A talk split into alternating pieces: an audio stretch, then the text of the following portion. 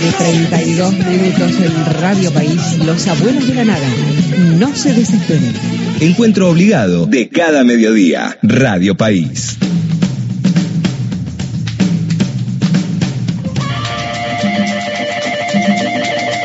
Bueno, nos está llamando Hernán Mundo desde el móvil de la radio pública. ¿Cómo va Hernán? Buen mediodía. ¿Qué tal Mario? Buen mediodía. Por suerte ha cesado la lluvia. Nosotros trabajando en la calle Montevideo al 900. Aquí tiene su sede el Museo del Holocausto, que tuvo una remodelación en el año 2019, que ya era sede de esta institución, obviamente con el objetivo de preservar la memoria en un día muy especial además porque es el día eh, en el que se recuerdan a las víctimas del holocausto. Eh, hay sobrevivientes en la República Argentina y de hecho escuchamos testimonios en este acto eh, que tuvo lugar hace un ratito con presencia de tres ministros del Gabinete Nacional. Tuvieron aquí el ministro de Educación Jaime Persic, el ministro de Relaciones Exteriores Santiago Cafiero y su par de Justicia.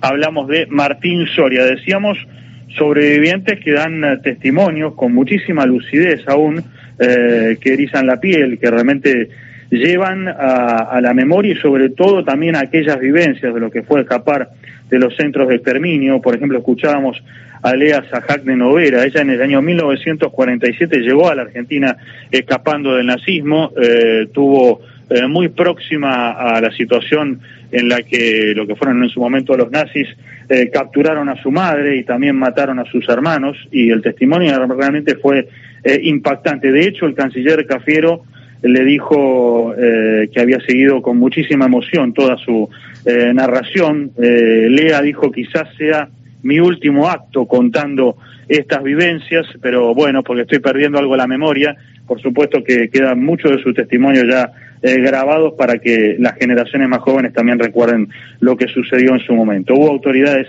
por supuesto de la colectividad judía también aquí presentes y por supuesto al final del acto tratamos de abordar las cuestiones que hacen a la coyuntura, sobre todo teniendo en cuenta que estaba, eh, como decíamos antes, aquí presente el ministro de Justicia, Martín Soria, que esto nos dijo sobre su impresión respecto al inicio del trámite del proyecto de ley de juicio político en la comisión respectiva de la Cámara Baja, o sea, la Cámara de Diputados, y también se refirió a la postura de los diputados opositores, sobre todo aquellos que alzaron la voz ayer, por ejemplo, Mario Negri y Alejandro Finocchiaro. Esto le respondió Martín Soria. Creo que es un momento histórico, es una convocatoria no solamente a todas las fuerzas políticas de la democracia, ¿no? Precisamente a trabajar por una mejor justicia. Conociéndolos, no creo que vayan. Estos jueces totalmente corrompidos son los que viajan con ellos al lago escondido, son los que sacan fallos insólitos, son los que armaban junto con Mario Negri y todos estos personajes, armaban las tapas de Clarín y La Nación durante cuatro años para distraer la atención a todo el pueblo argentino mientras su jefe Mauricio Macri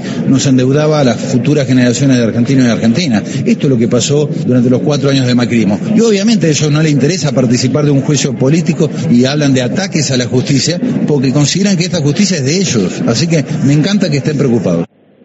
Son mercenarios vestidos de amarillo eh, tienen la toga pero solamente para actuar y hacer política, decía en otro tramo eh, de esta entrevista que manteníamos con otros colegas, con el ministro de Justicia, Martín Soria, sentando posición sobre lo que él considera que además, en principio, por lo que decía también en el audio, es de la postura de que no cree que los jueces eh, en cuestión, los jueces de la Corte, los que están siendo observados en este proceso, asistan a la Comisión de Juicio Político en Diputados.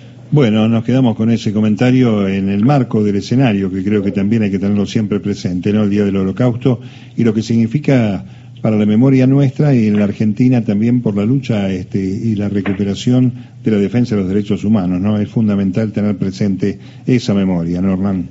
Exactamente, y lo que decía también el ministro de Educación, Jaime Persig, eh, respecto a los distintos programas, las distintas iniciativas que dentro de los contenidos escolares, a nivel primario, a nivel secundario, eh, buscan remarcar eh, esta situación y sobre todo recoger la vivencia de aquellos que sufrieron eh, estos momentos de la historia. Un museo del holocausto que eh, uno invita a, que sea visitado porque tiene espacios realmente de, alto impacto y sobre todo también para observar los rostros de aquellos que sufrieron el horror, los, las seis millones de personas que fueron asesinadas en el holocausto y también ver el rostro de aquellos que cometieron el genocidio y el exterminio. Hay un espacio que está dedicado, por ejemplo, a todos los eh, jerarcas nazis y también a aquellos que huyeron y estuvieron eh, por el cono sur, ¿no? Por América Latina. Tal cual.